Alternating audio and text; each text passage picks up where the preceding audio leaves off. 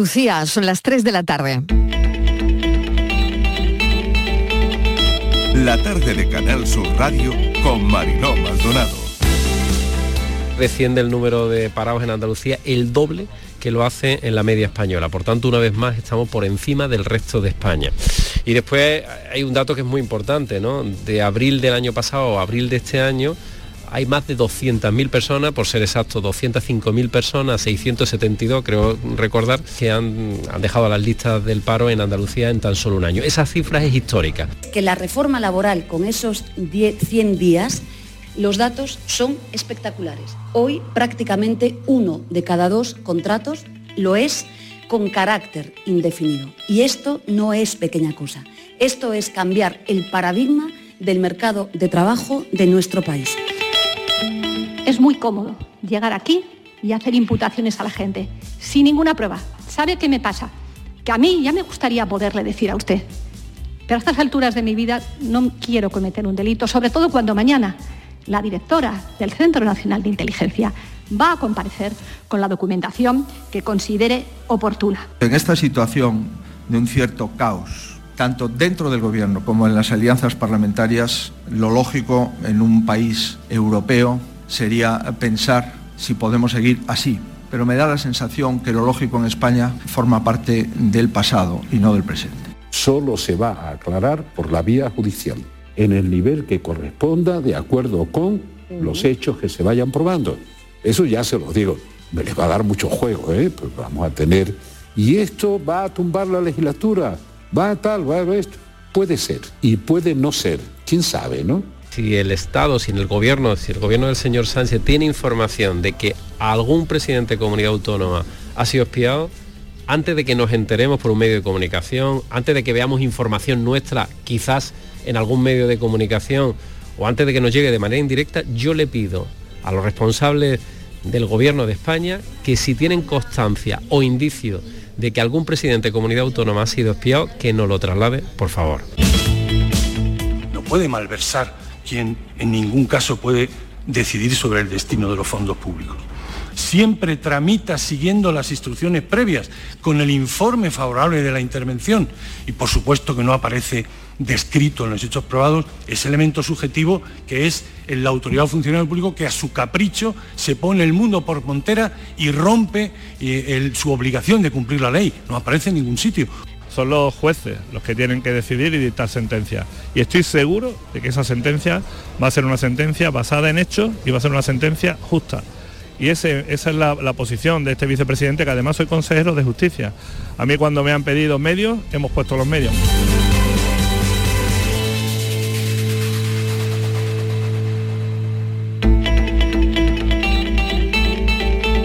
La tarde de Canal Sur Radio con Mariló Maldonado. Algunos sonidos del día para abrir el programa que tal como están desplegamos ese mapa de sonidos del miércoles en nuestra línea de audios. Los protagonistas de la actualidad vamos a contarles por dónde va la tarde en unos minutos con lo más destacado del día. Varios chaparrones nos han caído literal. En Almería se mantiene el aviso amarillo. Los bomberos han tenido que rescatar un caballo, por cierto, hoy día del bombero. En Ronda, en Málaga, ha granizado. En Sevilla sigue la feria con inestabilidad en el tiempo, pero no hay quien pueda con las ganas de feria. Es fiesta en Sevilla. Diez años cumplen los patios de Córdoba como patrimonio inmaterial de la humanidad. Ayer más de 40.000 visitas y no virtuales, no visitas virtuales, visitas reales. Hoy datos positivos del paro en Andalucía, donde más baja en términos absolutos en abril. Hay 33.072 parados menos. Uno de cada dos contratos firmados en abril es indefinido en un mes en el que el paro desciende en 86.260 personas en España. Han oído también en nuestra línea de audios a Yolanda Díaz.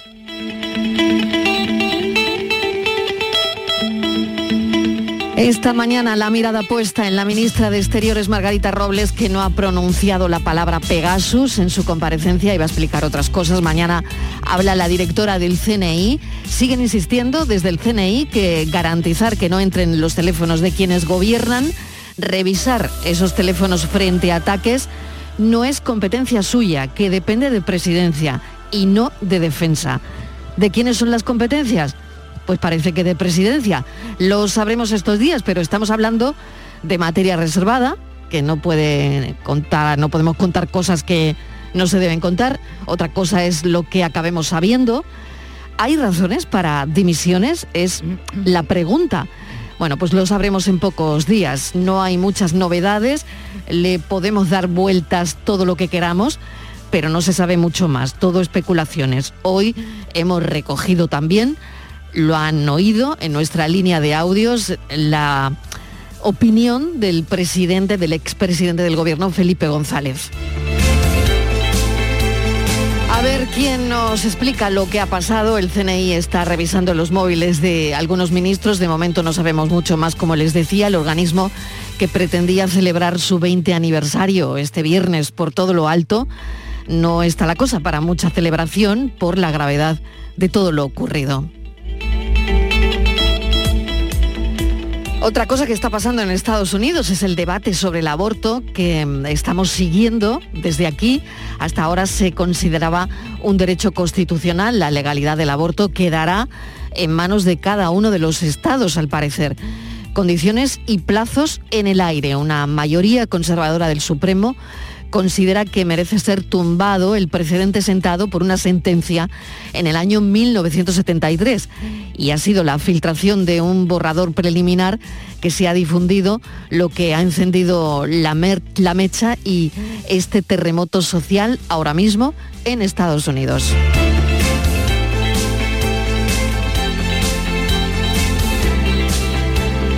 Ya saben que también estamos pendientes del Supremo que ha celebrado la vista contra los recursos de la sentencia en el caso de los ERE, que condenó a los dos expresidentes de la Junta, Chávez y Griñán.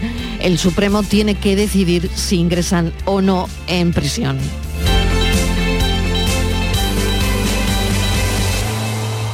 Y de la guerra, las alianzas con Rusia son otra batalla. Rusia está fortaleciendo y acelerando a toda prisa su relación con China, eh, mientras tenemos nosotros la, vista puesta en Ucrania. Rusia está firmando acuerdos de entrenamiento de tropas e intercambio de información con países de África, donde no estamos mirando tanto. Armas, instructores, mercenarios, eh, pactos comerciales e inversiones en cereales, por ejemplo, hidrocarburos, energía, minerales, son las áreas de acuerdo que está teniendo Rusia con países de África. Y de ahí viene la abstención de un tercio de los países africanos en el voto de condena a Rusia por la invasión de Ucrania en la ONU. Así que hoy lo que sí hemos sabido es que se propone el veto total del petróleo crudo y refinado. Hoy ha comparecido la presidenta de la Comisión Europea para dar cuenta de ese nuevo paquete de sanciones a Rusia, las sanciones que incluyen el petróleo. Y con todo esto les damos la bienvenida a la tarde.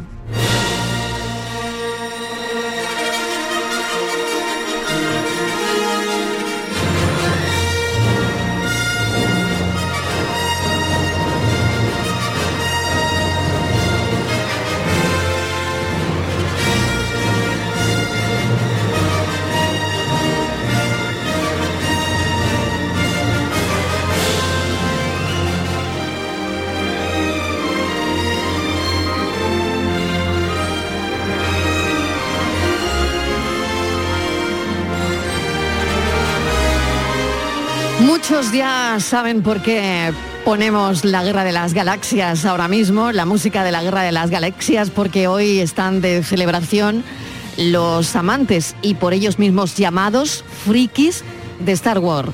Se cumplen 45 años de la primera película. El mundo se divide entre nostálgicos de aquellas películas y detractores absolutos de las actuales. Yo nunca me entero muy bien del orden, la verdad, y creo que no seré la única. Hoy recordarle también a los oyentes que es la fiesta del cine, entradas a 3.50. Hay que llenar las salas, hay que ir al cine. Es cultura.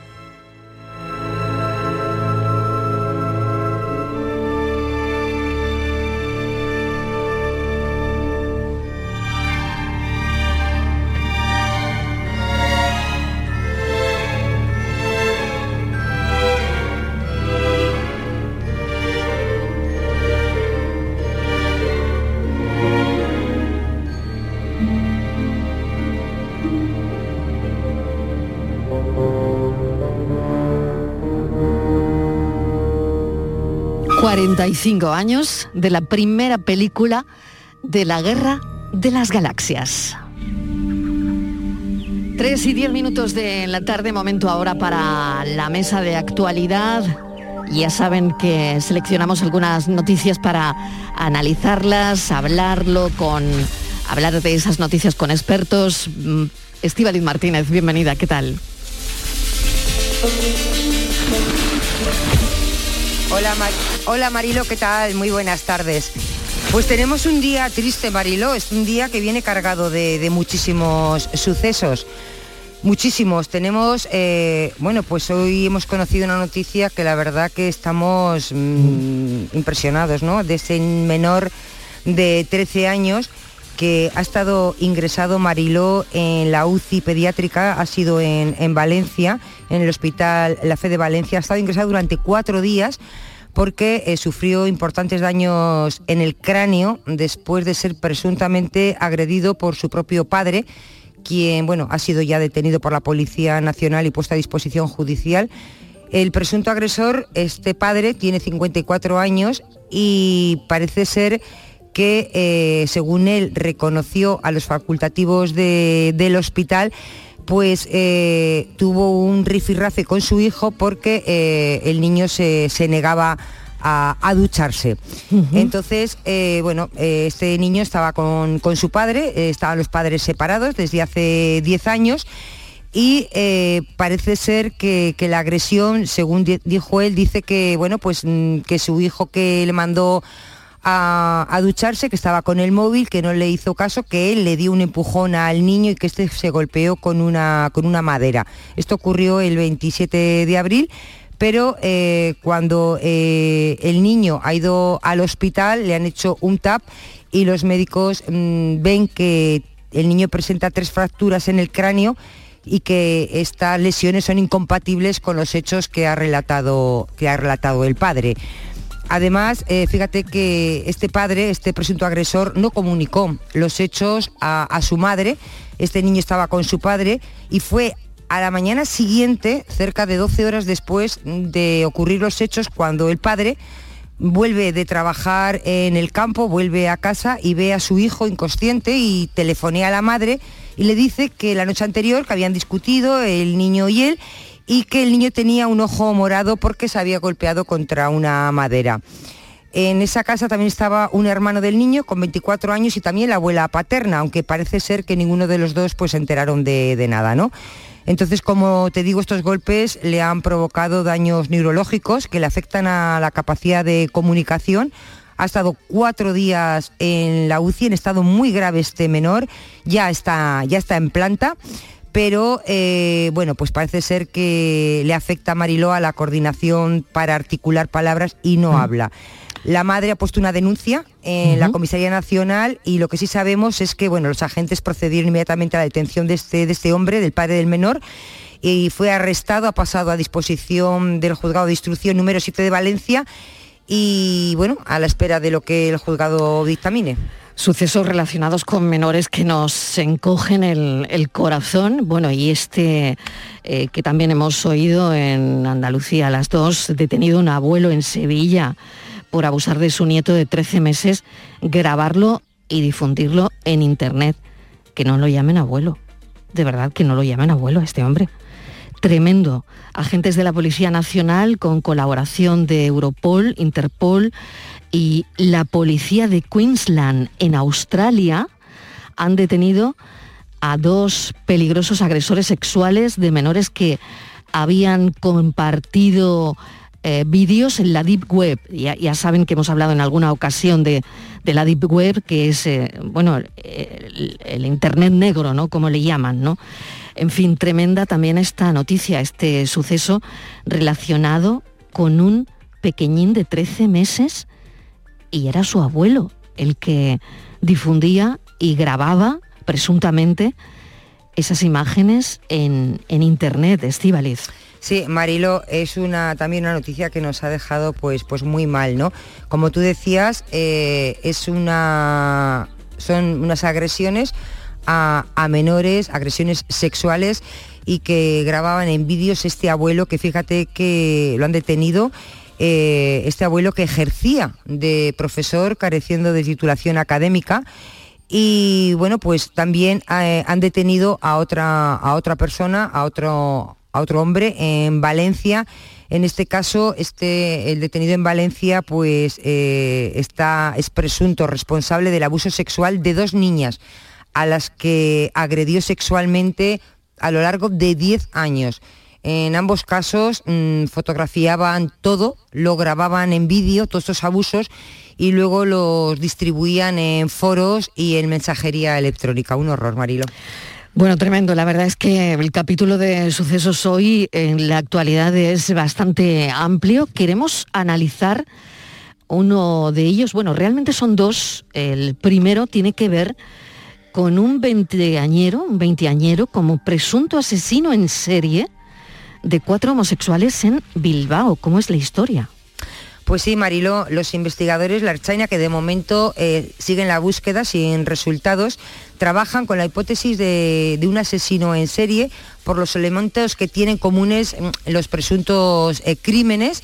Eh, a través bueno, pues, mm, de aplicaciones de contactos para homosexuales, digamos que son estos elementos comunes, ¿no? Mm, ellos contactaban con, las víctimas eh, y bueno, les invitaban a sus casas, eh, eran, les drogaban hasta que los, que los mataban. La pista surgió, Mariló, el pasado diciembre a raíz de la denuncia de un hombre que logró zafarse de un intento de estrangulamiento cuyo y además el agresor lo que hizo fue olvidar tras el forcejeo una mochila con documentación y éxtasis líquidos. Estos hechos han permitido a la Archaina, a la Policía Autonómica del País Vasco, abrir una línea de investigación para esclarecer la muerte de estos hombres homosexuales cuyo fallecimiento en Mariló se habían atribuido, fíjate, a causas naturales a lo largo del 2021. Habían fallecido aparentemente de muerte natural, pero que va, detrás hay un asesino que se sospecha que puede ser un asesino en serie. Desde luego, esto es de, película, es tremendo, ¿eh? tremendo este suceso. Y otro, un último suceso del que vamos a ocuparnos y vamos a analizar también, eh, ocurrió en febrero, donde un joven de 19 años mató a su exnovia Claudia de 17. Esto nos conmocionó en su momento, esto ocurrió en Totana, en Murcia, aunque se pensó que fue un crimen machista, ahora en los audios el acusado, claro, nos sorprende de alguna manera, ¿no? Sí, Marilo, es increíble porque este joven de 19 años que reconoce estos audios que él asesinó a esta joven, Claudia, a su exnovia de 17 años, 57 puñaladas le dio, recordamos que la metió en el trastero, recordamos esa imagen. Bueno, pues hasta nueve vídeos, eh, audios, ha grabado vídeos, lo que tenemos el audio para para dárselo bueno pues a, a, sus padres, a su madre, habla con su familia, se despide de ellos y les cuenta bueno pues cómo asesinó, cómo reconoce que mató a, esta joven. Tenemos por ahí los audios que de verdad que son también escalofriantes. Mira, no quiero que pienses que, lo que va a pasar es porque Clau me ha dejado. No, mamá. Solo me veo que moleste ya en este mundo. El motivo de que haga esto, mamá, lo otro lo siento. Siento haber, lo que, haber hecho lo que he hecho. Y respecto a lo mío que voy a hacer, pues sé que decías que hacer esto era de cobardes y, y solo lo hacían los cobardes y lo sé, realmente lo sé y lo soy. No te voy a mentir que lo soy. Soy muy cobarde. No sé cómo dar el siguiente paso, porque cuando descubran lo del clavo, se irá todo el garete, obviamente. Y ojalá no lo veas tú. Espero no causaros problemas. Seguramente lo causaré y, odiaré suavemente al hijo que has tenido por ella. Ya te digo, no tenía motivación y como vuelvo a repetir, Clavo no tiene la culpa de que esté así. No lo tiene, sino que toda mi vida lo he hecho mal. Yo seguramente será una decepción para ustedes por lo que voy a pasar que espero que no causara ya más problemas. Seguramente os causaré algún que otro problema por lo que he hecho, pero os quiero demasiado y siento que hayáis tenido que ver esta parte de mí, una parte que, pues, no sé, seguramente algo que nunca os llegáis a, imaginar que pasaría, pero yo en parte sí. Pero no con quién iba a pasar. Lo siento mucho. De las razones por las que tenía que hacerlo. Diga lo que diga, tenía que hacerlo. Y me arrepiento en parte, obviamente, porque ha sido como... Pero ya sabía lo que había hecho. Esto ya lo tenía en mente con ella desde hace mucho. Esto no es machismo. Si lo dices por las razones, por cómo La veía es como un ángel siempre a ella. Y siempre he sido el malo yo. Yo pensé que el universo me iba a parar a hacer esto, pero no pudo, ni yo. Normalmente hay gente que se desmaya, pero yo no, no me desmayé. Que ya digo que esto no es algo machista, simplemente lo he hecho porque no sé. Siempre, desde siempre he tenido ganas de matar a alguien, no sé. He matado a Claudia y lo siento. Tengo mis razones por lo que lo he hecho. Y espero que no los problemas a, a consecuencia de mis errores.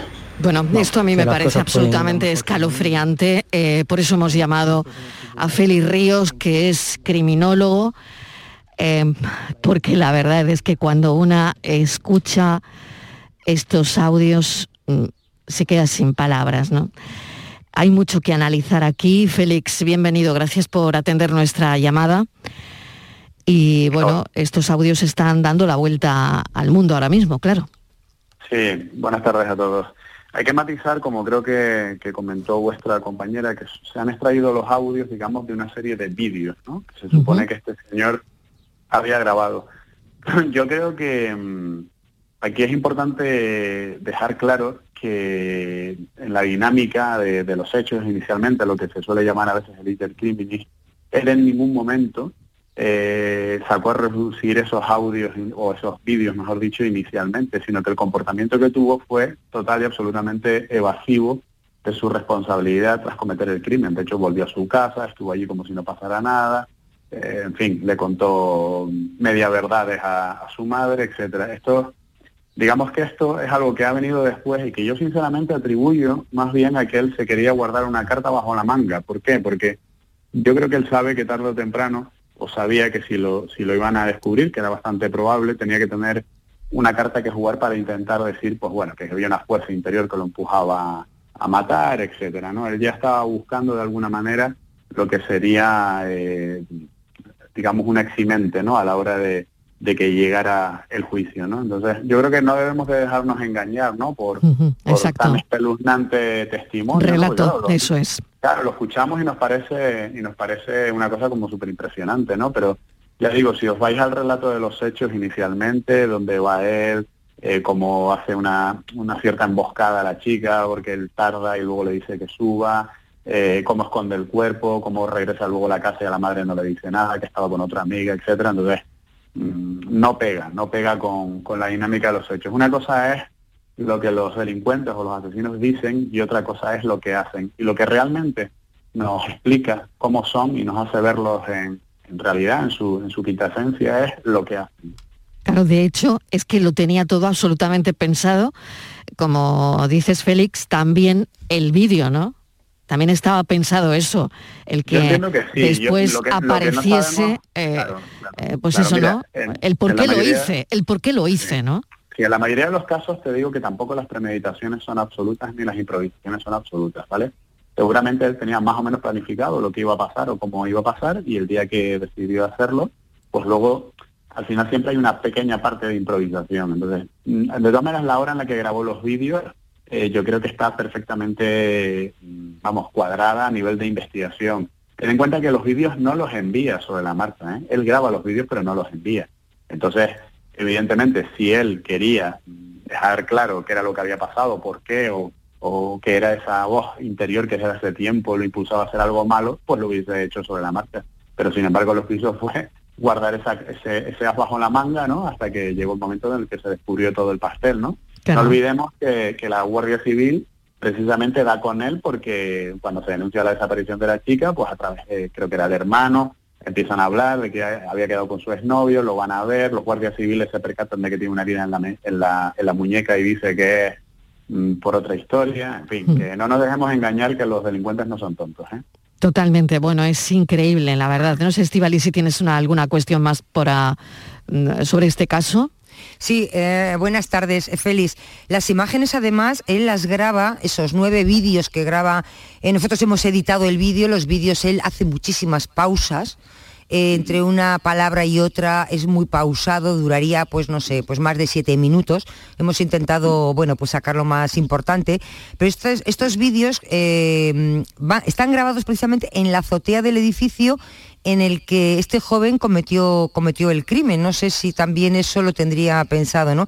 Y con esa a mí me, me impresiona muchísimo eh, cuando dice que, bueno, que lo tenía en mente, que llevaba mucho tiempo eh, sabiendo, eh, queriendo eh, cometer un asesinato y para ver para ver lo que, que lo que se sentía y que, y que al final que lo ha hecho, ¿no? Entonces Claro, lo que mm, pasa, sí, yo te, te entiendo. Lo que pasa es que fíjate que precisamente ese, esa, esa tranquilidad a la hora de grabar los, los vídeos, ¿vale? No nos habla de una persona que de repente tuviera ahí un, un brote psicótico en un determinado momento y que tuviera una, una voz interior que desde hace tiempo efectivamente le impulsaba a cometer el tema.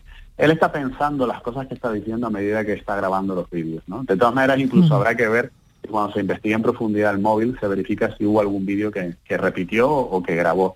Mira, es la clásica situación o es la clásica víctima eh, por odio, ¿no? Donde hay más medio centenar de, perdón, más de medio centenar de puñaladas, ¿no? A, Mm, a la chica mm. Claudia. Mm. Incluso ten en cuenta que hay ac- ac- acciones de lo que se llama el piquerismo, ¿no? Eh, que es apuñalar, digamos, de una manera frenética y con odio a la víctima, ¿no? Eh, le llevó a retirar parte de la ropa, como por ejemplo las, las cuchilladas que había en los glúteos, y luego la vistió.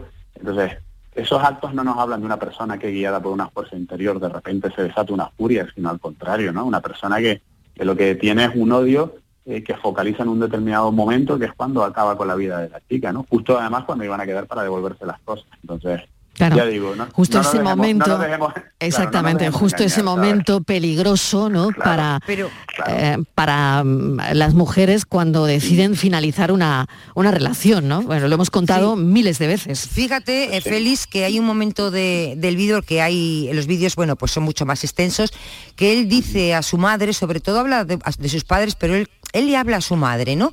Y él le dice que que perdone si el trastero mm, está algo desordenado, que él sabe que a su madre le gusta tener todo ordenado y le pide perdón pues si ha desordenado algo en el trastero, pero en ningún caso se, bueno, pues le dice perdono por, por lo que he hecho, sino, fíjate, le pide perdón porque igual el trastero está desordenado.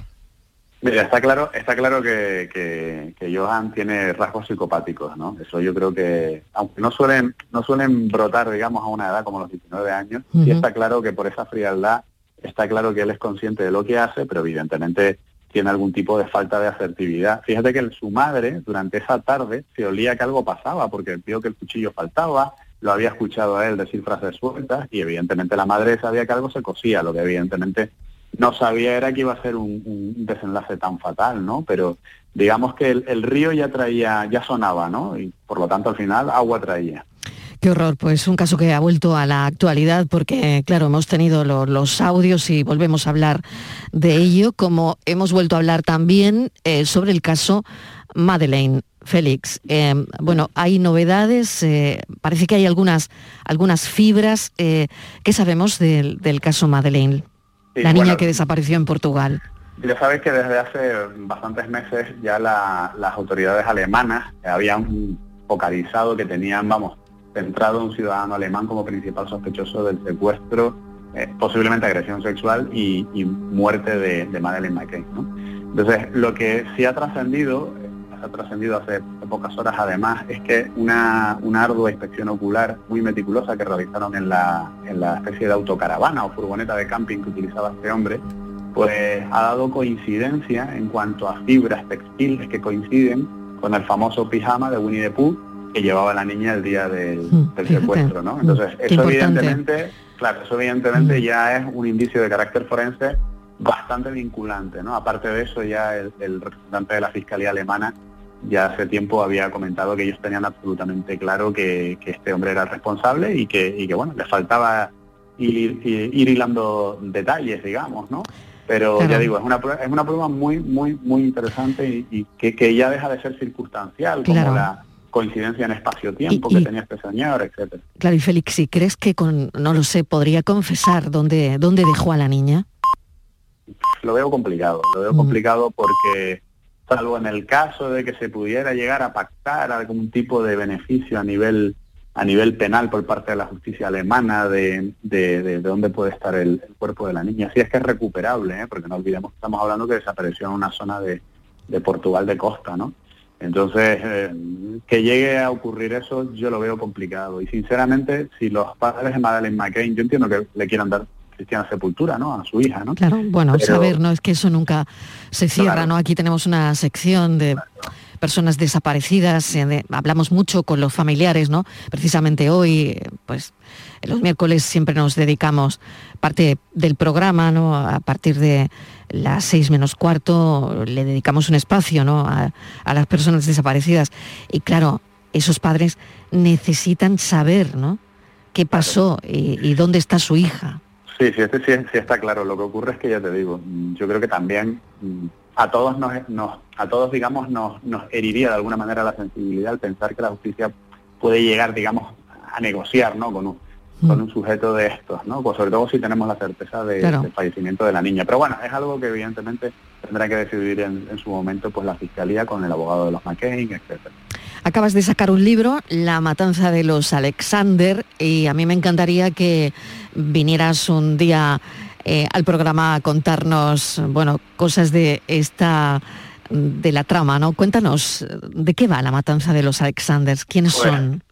Pues eh, los Alexander eran una familia de origen alemana que se afincó concretamente en, las Islas Canarias, en Tenerife, que es donde soy yo, y imbuidos por, una especie de, sensación de posesión demoníaca, acabaron padre e hijo con la vida de dos de las hermanas y, la madre de la familia. ¿no? Es, la verdad fue es muy importante porque es el primer caso que se conoce, o el más importante de lo que se denominaba una psicosis simbiótica cuando la locura, digamos, de los asesinos no solamente los imbuye a ellos, sino también las propias víctimas o sea, aceptaron su, su, destino y de hecho no ofrecieron resistencia, convencidas también de que ellas estaban poseídas por, por el mal. ¿no? Este es un caso que se denominó el crimen del siglo y que fue seguido por toda la prensa europea en el año 1970. Evidentemente en esa época, por la época en la que estamos hablando, no, no, no, no digo que hubiera una censura evidente, pero bueno, sí será más discreto con las, con las publicaciones, no trascendió, ¿no? Y sin embargo, ya digo, fue catalogado como, como el crimen más importante cometido durante el siglo XX en, Europa, ¿no? Y ocurrió aquí en España. Pues hablaremos de, ello. Te invitamos al programa Félix un día eh, y nos cuentas detalles de esta historia. Mil gracias por habernos acompañado, como siempre. Un saludo enorme. Un placer, un saludo para vos. Un placer. 3 y 33. La tarde de Canal Sur Radio con Mariló Maldonado. También en nuestra app y en canalsur.es.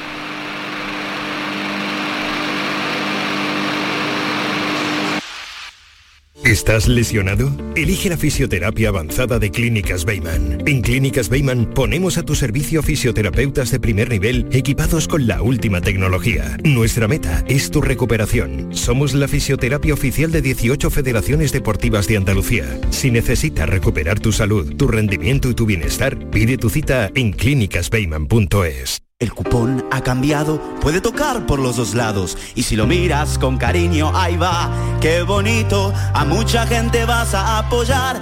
Por los dos lados puedes ser ganador.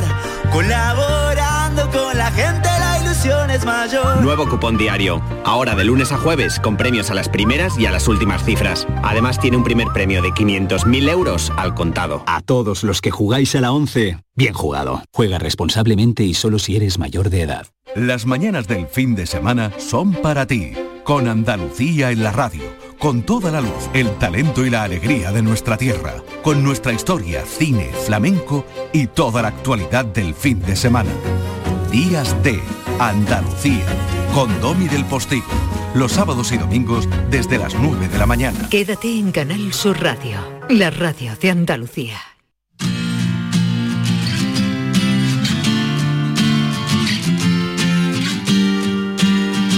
La tarde de Canal Sur Radio con Mariló Maldonado.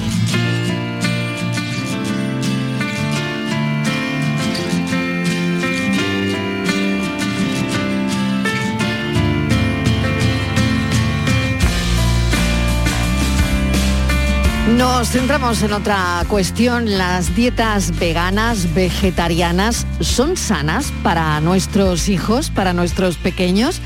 La verdad es que no para de crecer el número de familias veganas y vegetarianas en nuestro país, no deja de aumentar, lo que obliga de alguna manera a los pediatras de atención primaria, a los médicos de familia, a familiarizarse con estas modalidades de alimentación. ¿no?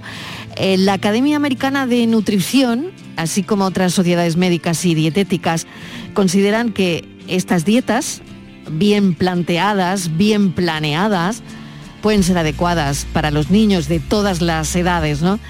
Claro, pero queremos saber em, cómo. Así que hemos llamado al doctor David Plaza, que es digestivo pediátrico. Bienvenido, doctor Plaza. Gracias por acompañarnos. Hola, ¿qué tal? Buenos días. Claro, y me imagino que cada vez se encuentran con más familias eh, que se hacen todos todos los miembros vegetarianos, ¿no? Sí, no es, es algo creciente en los últimos años. No diría yo que es la tendencia más, más habitual, pero sí que por lo menos las dudas y las preguntas sí que aparecen más en las consultas que, previamente. Bueno, pues vamos a hacerle la pregunta. Em, ¿Es bueno para los niños una dieta vegetariana, que nuestros hijos sean vegetarianos? Depende, o sea, yo creo que una dieta, como bien has comentado en la introducción, una dieta bien controlada por un pediatra, por un nutricionista, bien guiada, bien dirigida, por supuesto que una dieta vegetariana puede ser tan buena como, como una dieta no vegetariana e incluso con efectos beneficiosos para la salud a nivel cardiovascular, a nivel de, de, obesidad, de monóxido de colesterol. Claro, y luego quería preguntarle también si, por ejemplo, esto hace que eh, un niño, un adolescente vegetariano o vegano eh, suela consumir, y parece que sí, con menos frecuencia, eh, refrescos, bebidas azucaradas, alimentos procesados. Hay como un patrón de, alimentación de estos niños que a lo mejor, y corríjame si me equivoco, se acerca más a, las recomendaciones actuales ¿no? de las dietas occidentales. Sí, desde luego sí que es verdad que en los últimos años, en general, la población está comiendo bastante peor, con un aumento en la cantidad de proteínas que se come en la dieta, con un aumento de azúcares, eh, numerosos productos ¿no? Eh, comercializados bajo la etiqueta de 0% azúcares, que, en fin, que no son para nada beneficiosos para la salud y sin embargo una dieta vegetariana pues te puede aportar todos esos beneficios. Y sí que es verdad que, que son, son niños, son pacientes que se acostumbran desde pequeños, independientemente de que sean vegetarianos o no, si a un niño le acostumbra desde pequeño a comer eh, adecuadamente, el día de mañana él por sí mismo no va a decidir tomar zumos, tomar productos no azucarados, y luego ya entraríamos dentro de la adolescencia, que eso es un tema aparte, pero, pero en general, en general los, los, los niños que siguen una dieta vegetariana a la larga suelen comer mejor. Claro. ¿Y un niño vegetariano, eh, por ejemplo, tendría que tomar algún suplemento vitamínico de algo? Depende. Antes comentaste la dieta vegana, ¿no? Que es una dieta, digamos, vegetariana muy estricta, en la que todo tipo de alimento de origen animal está retirado. Entonces, en esas dietas tan, tan estrictas, eh, sí que hay niveles, por ejemplo, bajos de vitamina B12 que necesitan ser suplementados. No ocurre lo mismo con, con pacientes que optan por una dieta lo que se denomina como ovo-lacto vegetariano, ¿no? es decir, eh, incluyen en su dieta productos eh, como huevos o, lácteos, que en ese caso no se necesitaría suplementar. Estivaliz, no sé si tienes alguna cuestión más. Sí, hola, buenas tardes, doctor. Eh, hola. Este, este asunto, bueno, pues lo han estado estudiando porque es un, es un debate que, que existía y investigadores canadienses, bueno, pues que han intentado dar respuesta a uno de estos interrogantes, ¿no? De esta, de esta polémica en la alimentación de, los menores. Y una de las cosas de las conclusiones, por resumir, dicen que tanto los niños vegetarianos como los carnívoros, que tienen un crecimiento y una nutrición, dice que muy similar, pero en cambio sí hay diferencia en el peso. Parece ser que los niños eh, que tienen una alimentación vegetariana tienen menor peso que los niños carnívoros. Entonces yo le pregunto, ¿Esto es, es importante que un niño crezca con menos peso o, no tiene mayor importancia? Y claro, dependiendo si eh, los estudios que hablan de los pacientes que han comido dietas carnívoras, los pesos que tienen son pesos adecuados para su edad.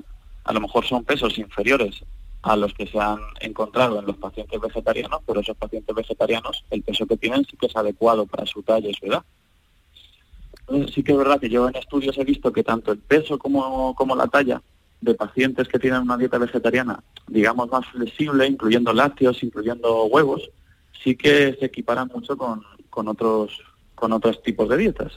Sí, y le quería preguntar a un niño que se le que no toma determinados alimentos que siempre hemos hemos tomado, eh, los niños carnívoros, son niños que luego, me refiero a los vegetarianos, pueden ser niños que con el tiempo pueden ser intolerantes a determinados alimentos o no tiene por qué. No, en principio no tendría no tendría por qué. Son niños que sí que pueden desarrollar cierto trastorno de la conducta alimentaria en la adolescencia o, a la larga, ¿no? Porque si es un alimento que no, que no está recibiendo durante toda su, infancia y, luego, pues, por determinadas circunstancias le toca comerlo o decide volver a comerlo, sí que pueden asociar trastornos de la conducta alimentaria, pero intolerancias en concreto eh, no tiene por qué desarrollarlas. Pues doctor Plaza, le agradecemos enormemente eh, su explicación que nos ha parecido interesante ya que decidan, claro, las, las familias. Gracias, un saludo. Un saludo, buen día. Vamos con la foto del día, Francis Gómez, ¿qué tal? Hola, muy buenas tardes. La imagen de hoy es la que nos recomienda Andrés Carrasco, fotógrafo algecireño, corresponsal de la agencia AF en el campo de Gibraltar, que también imparte talleres con la Fundación Márgenes y Vínculos. A lo largo de su trayectoria, Carrasco ha sido testigo gráfico de primer nivel en la realidad del campo de Gibraltar en general y del drama de la inmigración en particular. Así lo avalan numerosos reconocimientos, entre ellos el Premio Andalucía de Periodismo, el Andalucía de Migraciones o el Premio Fotoacue y National Geographic. Hola, buenas tardes. ¿Qué tal? Pues nada, en el día de hoy a mí me gustaría comentar una foto que he visto en el diario El País, publicada en el diario El País, del fotógrafo Michael Reynolds eh, de Reuters, y es, está hecha en las puerta del Tribunal Supremo en, Estados Unidos y es una mm, protesta eh, en las que han coincidido gente que está a favor y en contra del aborto, ¿no? Y hay un momento de esa fotografía que me parece espectacular. Es una fotografía que transmite mucho y es una mujer que se ve con una pancarta y justamente enfrente, pues otra mujer eh, con la cara desencajada y, gritando, eh, pues bueno, su postura, ¿no? Y la verdad que es una foto que en cuanto la he visto pues me ha sorprendido mucho, sobre todo por eso, porque por la expresividad de la foto y el momento, que es un momento que eso yo creo que ha sido un segundo y, el fotógrafo ha sido capaz de captar, captar esa imagen tan buena. Bueno, muchas gracias. Ha captado lo que está ocurriendo. Fotoperiodistas que eligen su imagen del día hoy, una foto que tiene que ver sobre el debate sobre el aborto que hay en Estados Unidos estos días. Ya saben que hasta ahora se consideraba un derecho constitucional la legalidad del aborto y parece que va a quedar en manos de cada uno de los estados. Ahora mismo todo está en el aire, condiciones y plazos en el aire, porque se ha filtrado un borrador preliminar de lo que supuestamente va a ocurrir. Lo único que ha hecho esto ha sido encender la mecha y provocar un terremoto social. Y de eso, de eso va la foto. La tarde de Canal Sur Radio con Mariló Maldonado. También en nuestra app y en canalsur.es. Canal Sur Radio, Sevilla. Gran Circo Alaska presenta por primera vez en Ronda del Tamarguillo animales en hologramas. Caballos, tigres, elefantes, osos polares, jirafas, un sinfín de atracciones con un acuario gigante con animales 3D gracias a las nuevas tecnologías y a reír con los payasos Plin Plin. Instalado en Ronda del Tamarguillo junto al antiguo matadero. Inauguración el 28 de abril. Venta de entradas en grancircoalaska.com. ¿Buscas una fibra óptica que te dé más? Telecable Andalucía es tu operador local de confianza. Telecable. Fibra de 300 megasimétricos por solo 14,90 euros al mes y línea ilimitada de 24 gigas por 10,90. Contrata en Telecable Andalucía. Somos punto de venta oficial de Xiaomi. Telecable Andalucía. Conecta con lo que realmente importa. María Galeana, Juan Meseguer y Jimmy Roca protagonizan El Abrazo en el Auditorio Nissan Cartuja de Sevilla, una comedia dramática en la que se mezclan realismo y fantasía con humor. El Abrazo, dirigida por Magui Mira, del 13 al 15 de mayo en el Auditorio Nissan Cartuja. Venta de entradas en auditorionissancartuja.com y El Corte Inglés. Cada noche, de lunes a jueves, tienes una cita a la que no puedes faltar. Conmigo, en Canal Sur Radio, en el programa del Yuyu, porque siempre hay que ver el lado amable de la vida. Y de eso, ya sabes, que sé un rato. El programa del Yuyu. Te espero de lunes a jueves a las 10 de la noche. Quédate en Canal Sur Radio, la radio de Andalucía. La tarde de Canal Sur Radio con Mariló Maldonado. Estos son nuestros teléfonos 95 1039 105 y 95 1039 16. Andalucía pregunta, a esta hora ya han oído los teléfonos, pueden llamar hoy comunidades, el universo comunitario, veremos qué nos repara hoy. La verdad es que hay siempre debate, ¿verdad?, en las comunidades y, y suelen ser debates polémicos por las mismas circunstancias, ¿no? Las cuotas extras, eh, las obras, algunas fundamentales, otras caprichosas y quién sabe si comisionadas, en fin. Bueno, eh, el capítulo de ruegos y preguntas en una comunidad, ¿no? Que consta eh, del orden del día comunitario, ¿no? A veces, pues que merece que nos detengamos en eso, ¿no? Pero eh, es verdad que las mejores intervenciones son las que eh, se podrían denominar la denuncia cruzada, ¿no? Quien interviene, busca la réplica de lo denunciado, el discurso empieza suave, pero claro, cuando se calientan los comuneros, madre mía. Rafael del Olmo, bienvenido, ¿qué tal? Muy buenas tardes. Aquí estamos tratando de definir a lo que te dedicas. Eh, bueno, pero yo haría algunas correcciones sobre lo que has Venga, dicho, Mariló. venga, venga. El, el partir de que, por ejemplo, no, es muy interesante tu aportación sobre la dialéctica que se desarrolla en las juntas de propietarios. ¿eh? Eso es eh, algo digno de estudio que yo nunca había caído, que habría que empezar a desarrollarlo. ¿eh? Eso- Es que yo creo que saldría un, claro, saldría un bonito relato ¿eh? Literario. que, que creen que están eh, desarrollando una oratoria histórica que va a Claro. determinar el curso de su comunidad de propietarios, Claro. realmente es algo digno de valorar. ¿eh?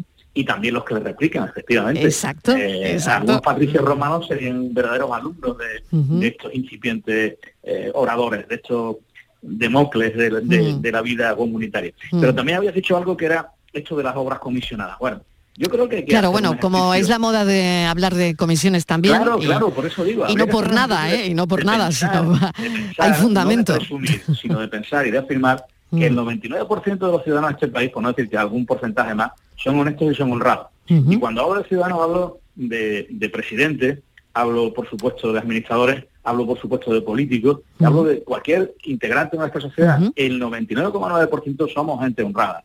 Y lo que hacen estos comisionistas, esta, esta gente de mala, de mala, de mala sangre, es hacer que el resto de los ciudadanos puedan pensar que todos son como ellos. Yo creo que hay que hacer un- una firme defensa de la honradez de la mayor parte de las personas que participan en la vida social y en la vida política de este país. Pues me parece muy bonito y me parece muy oportuno.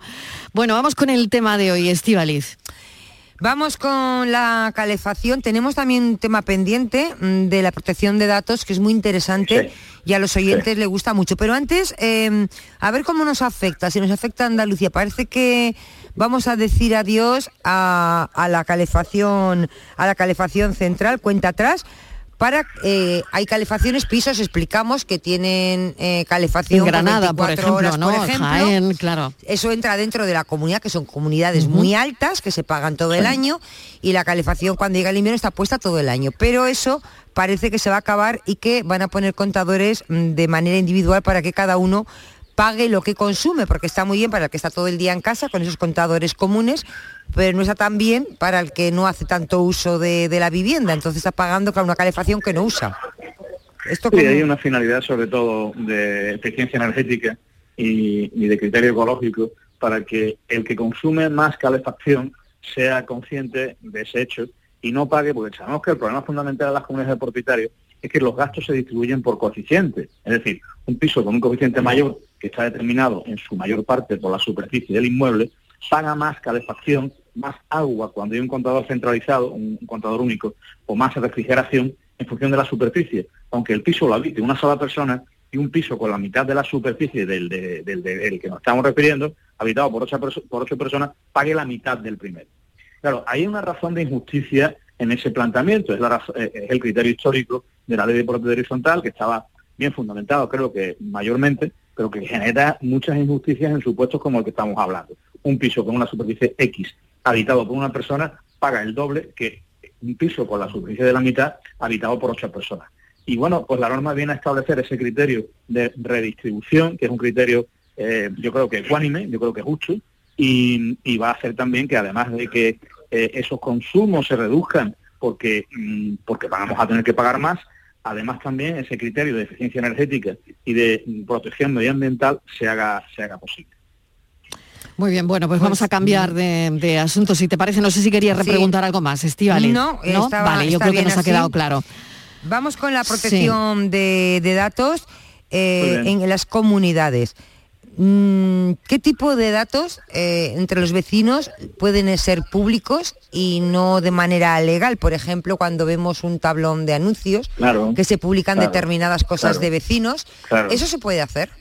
No, no se puede hacer. La semana pasada hablamos de un tema tan interesante, creo yo, que es como el, tema de las videocámaras, de las grabaciones, eh, es decir, de datos de carácter personal que tienen que estar muy protegidos. Hablamos la semana pasada de qué garantías exigía la ley, qué exigencias de publicidad, de eliminación o de modificación de esos datos establecía también el reglamento de protección de datos y qué requisitos exigía la legislación para instalar esas videocámaras. Pero hay otros muchos aspectos que afectan a las comunidades de propietarios en este ámbito de la protección de datos. Por ejemplo, el hecho de que haya una deuda no nos lo piden muchas veces. ¿Por qué no lo, lo pones en el tablón de anuncios? Poner una deuda en el tablón de anuncios, así como cualquier otro dato de carácter personal, imaginemos la cuenta corriente, el teléfono, la dirección de correo electrónico, está perseguido por la ley y por el reglamento de protección de datos. Solamente podemos exhibir la deuda cuando hemos notificado, cuando ha habido una junta de propietarios, se ha liquidado la deuda, se ha aprobado reclamarla judicialmente y será notificado fehacientemente a la dirección que tenemos en nuestra base de datos o en su defecto a la del propio inmueble. Si el, si el moroso no eh, acusa recibo de esa notificación, tendremos el derecho y la obligación de publicarla en el, eh, en el tablón de anuncios o, en un lugar, o en un lugar público de, que pueda visualizarse durante tres días. Solamente en esas circunstancias podemos notificar la deuda. Solamente en esas circunstancias de haber rehusado ese burofax podremos publicarla en el talón de anuncios. Si no, incurriremos en una infracción tremendamente eh, sancionada económicamente por la Agencia de Protección de Datos en el caso de que la persona sobre la que hayamos publicado esos datos se lo denuncie, lo denuncie ante, esa agencia, ante esa agencia. Oye, Rafa... Otras circunstancias también que... Ah. Dime, dime, No, te iba a preguntar, estaba preguntando, estaba pensando en una reunión de comunidad por ejemplo, si se aporta nombres de morosos, nombres de morosos y cantidades que adeudan, ¿eso es legal? Eso es perfectamente legal. Es además la Agencia de Protección de Datos lo tiene declarado en, muchas resoluciones. Cuando una ley ampara la publicación del dato, no hay ninguna duda. Es que en este caso que tú estás refiriendo, Testigoli, nos piden que, que, que, la Junta de Propietarios hagamos público el dato de la morosidad, porque el propietario tiene derecho a saber quién no paga, y hay que hacerlo constar en el acta para poder iniciar el procedimiento judicial. Si no hacemos constar en el acta y la aprobación de la Junta esa deuda, no podremos iniciar la reclamación judicial. Es decir, que es que no solamente es que se pueda, es que se debe hacer público ese dato en la Junta de Propietarios, en el acta de la reunión y en su caso en el talón de anuncios cuando la notificación fehaciente es rehusada o no aceptada por el moroso. Tenemos una consulta, si me permitís, vamos a escucharla. Eh, Rafa, atento. Venga. Buenas tardes. Me gustaría preguntar acerca de las cámaras en las comunidades. Si me niego a pagar ese importe porque es un gasto extraordinario, ¿sería legal? Ah, pues mira qué curioso.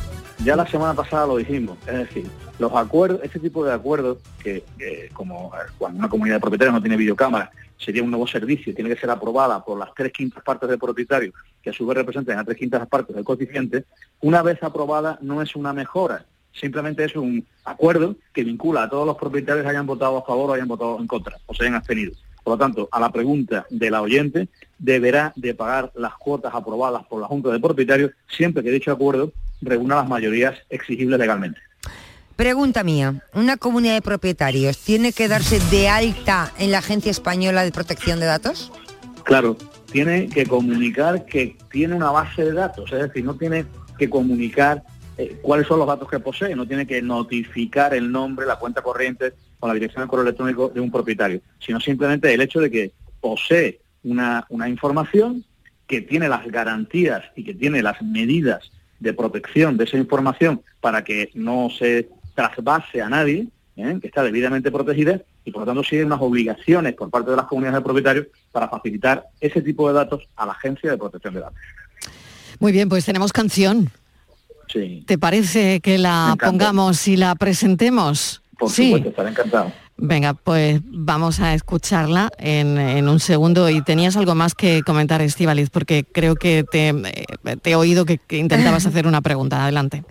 Sí, eh, te quería preguntar, eh, ¿se pueden entregar datos sin autorización de los propietarios a un nuevo administrador cuando hay cambio de administrador en la comunidad?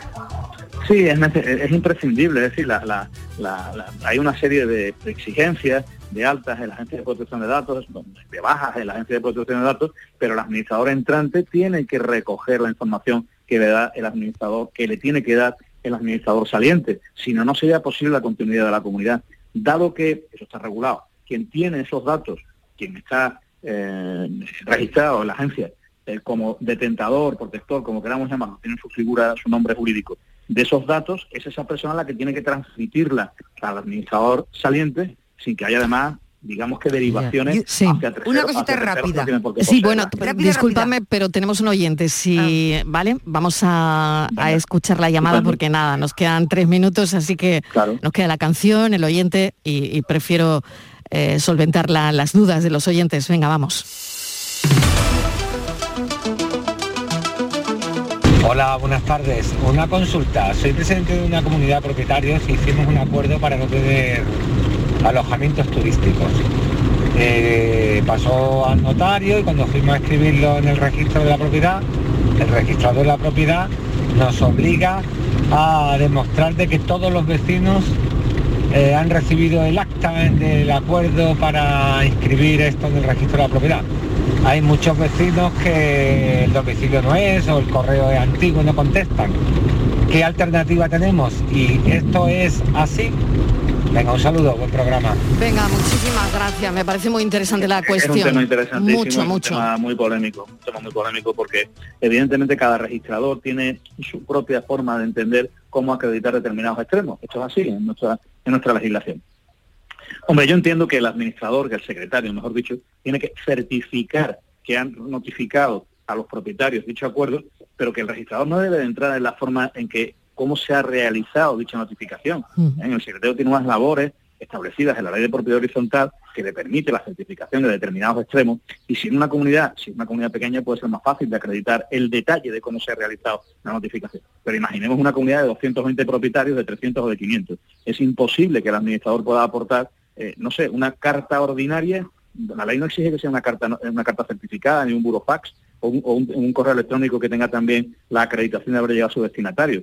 Yo creo que el registrador cumple perfectamente y debe de, de instarse a, admitir este criterio mediante una certificación del secretario indicando que se ha notificado a todos los propietarios del acuerdo y que algunos, los que sean, se han manifestado en un sentido y que otros no lo han hecho. Yo creo que con eso, y en algunos casos yo así lo he resuelto, eh, el registrador mm, podrá ver saciada su necesidad de legalidad y de respeto a dicho principio. Raffman y su música.